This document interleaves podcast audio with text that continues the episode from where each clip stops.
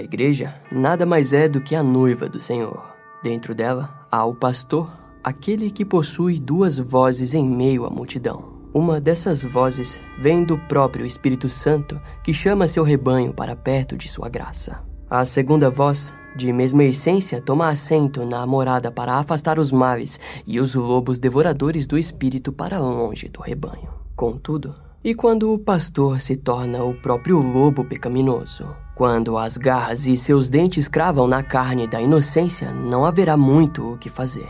Por longos anos, o rebanho da paróquia de Mistrató, na Colômbia, ouviu e aceitou o Senhor por meio do padre José Francês Dias Toro. Entretanto, ninguém em meio ao rebanho percebeu que o padre era na verdade o lobo em pele de cordeiro.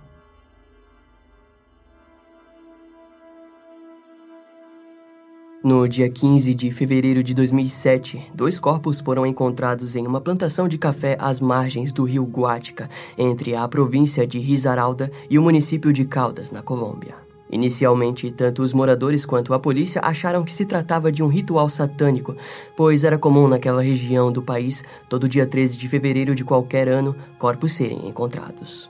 Dessa vez, o único ponto diferente era que se tratava de dois corpos humanos, já que normalmente se tratava de corpos de animais usados em rituais. Contudo, as investigações iniciais ainda apostaram na tese do ritual por um longo tempo durante o processo da investigação policial. Os indícios de rituais na região beiram ao cultural, mas a polícia foi certeira ao admitir que havia vestígios de uma hipótese envolvendo vingança ou redes mafiosas de prostituição. A autópsia revelou que as vítimas eram Maria Del Carmen Arango, de 32 anos, e sua filha Maria Camila Dias, de 5 anos. As duas vítimas haviam sido mortas por golpes fortes e contínuos na cabeça, depois embaladas em sacos plásticos e encharcadas por gasolina. O autor do crime havia tentado queimar os vestígios dos seus assassinatos. Primeiramente, a polícia acreditou que se tratava de um crime de vingança por conta do fogo. É comum em crimes dessa natureza haver a tentativa de cremação. Simbolicamente, se diz que o assassino tinha em si uma forte vontade de apagar quaisquer vestígios da existência das vítimas. Porém, o que os investigadores não esperavam era que o crime tomaria um rumo ainda mais cruel e injusto.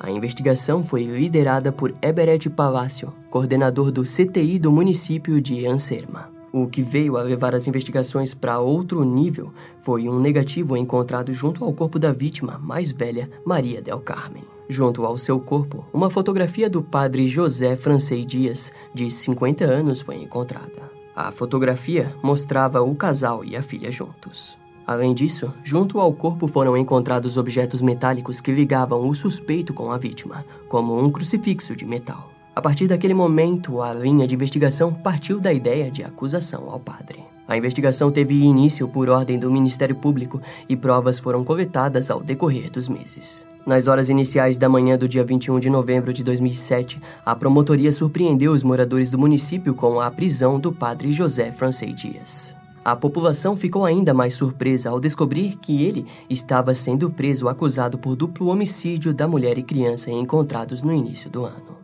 Ninguém do rebanho poderia imaginar que ele estaria envolvido com aquele crime.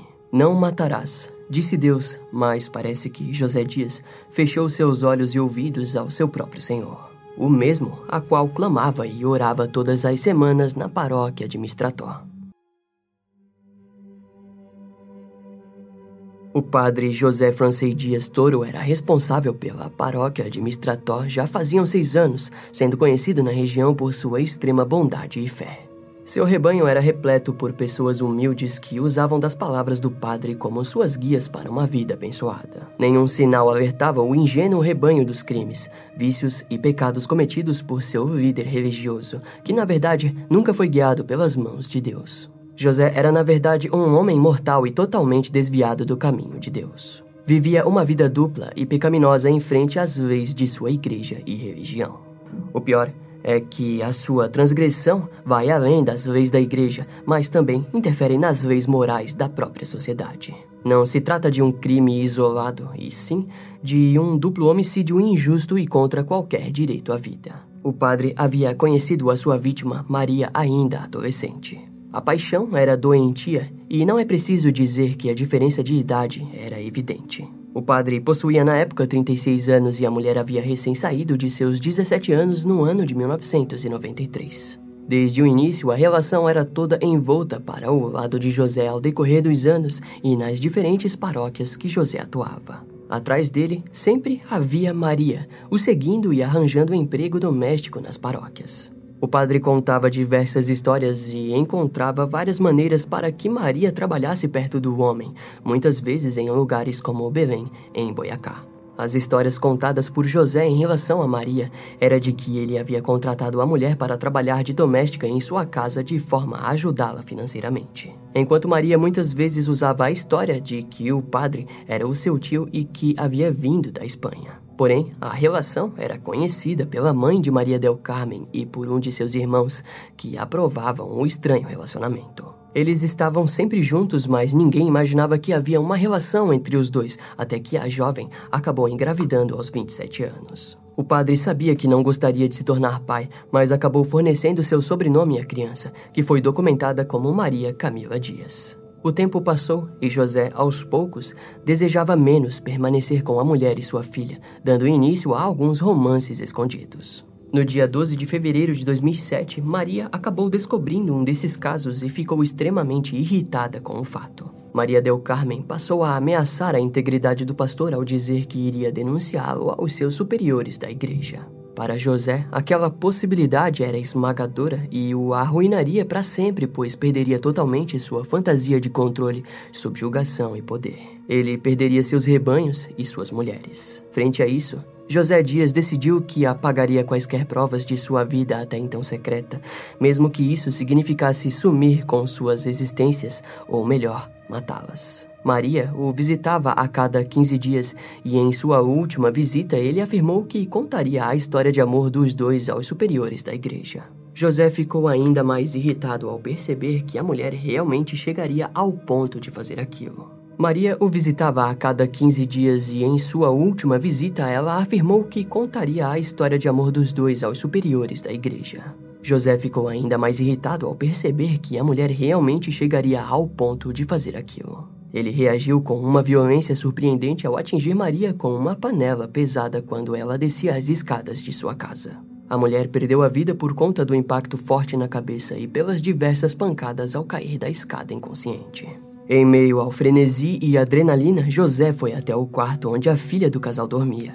Com a panela ainda em mãos, ele golpeou sua filha com tanta força que um pedaço da panela se partiu e ficou cravado no crânio da criança. Após o ato injusto e covarde, José ligou para o seu melhor amigo e coveiro da igreja, Jorge Antônio Morales Ramírez. Juntos, os dois homens envolveram os corpos num pacote e os levaram com o carro da paróquia até Belém. Depois foram até a cidade de Anserma e perto do rio Guática, jogaram gasolina nos corpos e atearam fogo neles. Cinco horas depois, José voltou sozinho para a residência e lavou todo o sangue das cenas dos crimes. Contudo, posteriormente as investigações dos peritos conseguiram revelar inúmeras provas que comprovavam o crime nos locais. O padre continuou sua vida normalmente e até mesmo participou de festas paroquiais. Um morador local disse que o viu numa festa de aniversário de 15 anos de um amigo da família que comemorava em sua casa na aldeia de Penas Blancas. O morador relatou que José santificou a festa como qualquer padre e abençoou a família. Todo o município de Mistrató girava em torno da paróquia onde o pastor atuava. O tempo faria os moradores se perguntarem em como ele teria sido capaz de cometer aqueles dois homicídios. Outro morador em depoimento disse ter visto o padre em uma campanha política na praça de Mistrató. José foi visto por mais pessoas em torno de barracas, bazares e música. É atormentador imaginar que ele estava se divertindo em meio a festas após ter cometido um crime tão grave. A mesma testemunha disse ter visto o José mais tarde nas escadas da igreja sentado e pela primeira vez ele parecia estranho, sombrio e com a cabeça baixa. Ele continuou ao dizer que era estranho ver o padre sozinho, pois normalmente, assim que o vissem, as pessoas sentavam ao seu lado. Porém, naquele dia havia algo pairando sobre ele que, ao mesmo tempo, o afastava espiritualmente de seus seguidores. Os moradores foram pegos de forma aterradora ao descobrirem da prisão de José, ainda mais por ter sido acusado pelos assassinatos, ao mesmo tempo que, para alguns, não foi uma surpresa total. José já havia passado a demonstrar uma energia distante e vazia em seus últimos dias livre, que indiretamente desconectou-o de seus seguidores. Naquela altura, a polícia ainda tentava descobrir a identidade das vítimas, que era dificultada devido ao estado em que os corpos haviam sido encontrados. Um dos investigadores lia o jornal local quando viu um artigo onde uma família procurava desesperadamente pelo paradeiro de uma mãe e filha desaparecidas desde 12 de fevereiro. O investigador viu que o irmão da mulher havia registrado um boletim de ocorrência sobre o desaparecimento. Com a coincidência disso, testes de DNA foram feitos a partir da comparação e tiveram a certeza que os corpos pertenciam a Maria del Carmen Arango e sua filha Maria Camila Dias. Os familiares das vítimas confessaram aos responsáveis pelas investigações que a última vez que haviam visto Maria foi no dia 7 de fevereiro, horas antes das duas se dirigirem até a casa do padre José. Esse depoimento e a também confissão por parte da família de que os dois possuíam um relacionamento desde o ano de 1993 fez com que o padre fosse investigado. Ao mesmo tempo que, nesse período, também encontraram a foto em negativo junto ao corpo da mulher. O crucifixo de metal junto ao corpo também remetia ao quebra-cabeça. Nove meses após as provas serem todas organizadas, o padre José Francês Dias Toro foi preso em uma lanchonete do município. Diante de inúmeros moradores, ele negou qualquer envolvimento com o crime, mas na delegacia viu que não teria outra escapatória, e com isso ele passou a confessar todos os detalhes do seu pior pecado. Com todas as provas em mãos, o juiz Otto Gardner Galves condenou José Francês Dias Toro por duplo homicídio em janeiro de 2008. A sentença acabou sendo reduzida e teve o reajuste para 23 anos. Em julho do mesmo ano, houve a prisão do coveiro Jorge Antônio Morales Ramírez. Os moradores foram novamente surpreendidos ao descobrirem o envolvimento do braço direito da paróquia. Jorge foi acusado e condenado por coautoria no duplo homicídio de Maria del Carmen e Maria Camila Dias, sendo condenado a mais de 18 anos em setembro de 2009. O juiz Otto Gardner também considerou a igreja em frente à Conferência Episcopal, a Diocese de Pereira e Paróquia de Mistrató como responsáveis pelo crime. Em suas palavras, entre aspas, a igreja tem direitos e obrigações o crime aconteceu por falta de cuidado e direção. O juiz ordenou que uma multa de 600 milhões de pesos colombianos fossem pagos para as famílias das vítimas. Segundo Otto, o celibato dogmaticamente obrigatório fez com que o pastor José alimentasse suas fantasias sexuais que resultaram também no assassinato de sua esposa e filha. Durante o julgamento, José permaneceu por boa parte do tempo de cabeça baixa e cobriu seu rosto com suas mãos, enquanto a sala era composta por ofensas por parte das famílias que o insultavam com dor em suas palavras, além do ódio e raiva explícito. Entre aspas, como pôde matar minha menina e minha filhinha? gritou a mãe da vítima Maria del Carmen. Ao fim do julgamento, o padre se levantou e pediu perdão em frente às famílias e ao povo de Mistrató. Após o julgamento, um dos funcionários do gabinete do prefeito disse em entrevista que o padre nunca foi tão conhecido por suas boas ações. Porém, era conhecido por celebrar boas missas e que realizava seu trabalho como padre de forma agradável. Naquele ano havia sido a primeira vez que o tribunal colombiano acusaria a Igreja Católica como responsável por um crime cometido pelos seus padres. O juiz Otto intensificou com acusações ao dizer que a falta de supervisão gerou tudo aquilo, além de criticar a igreja ao dizer que a disciplina exigida aos fiéis deveria ser exigida também aos seus pastores. Em contrapartida, o secretário-geral da Conferência Episcopal, Juan Vicente Córdoba, chamou a sentença de injusta, afirmando que apenas o padre José deveria pagar pelos problemas que causou. A diocese ou conferência dos bispos não tinham nenhuma conexão com as atitudes tomadas pelo padre. Alguns meses depois, a Câmara Criminal do Superior Tribunal de Justiça de Pereira anulou a sentença. Porém, o argumento para aquilo não havia sido a reclamação da igreja, mas sim porque o caso não havia levado em conta o crime contra a criança de 5 anos. Segundo o tribunal, o pastor deveria ter sido jogado dentro da lei da criança e adolescente do país. Com isso, no dia 5 de junho de 2013, José Francês Dias Toro compareceu diante sua nova sentença.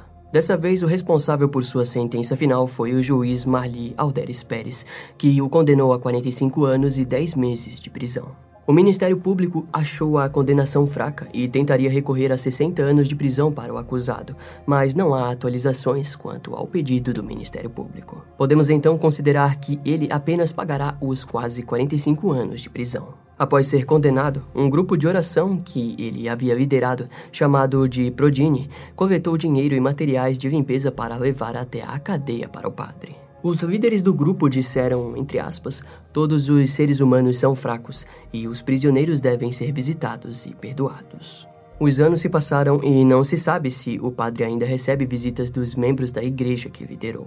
Ao fim, podemos concluir que a sentença do ex-padre José foi a de passar longos 45 anos sozinhos na companhia de quatro paredes frias que o relembraram para sempre dos seus crimes e pecados. E o seu único companheiro de prisão é aquele que ele mais magoou, o seu próprio Deus.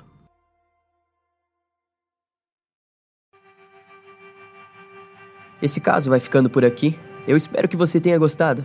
Não esquece de me seguir nas outras redes sociais. Meu Instagram é brian.m com dois M's, E-M-M-E. E não deixe de conhecer o meu canal no YouTube com os episódios mais recentes que irão demorar um pouco mais para vir aqui pro podcast. Eu vou ficando por aqui, até a próxima e tchau.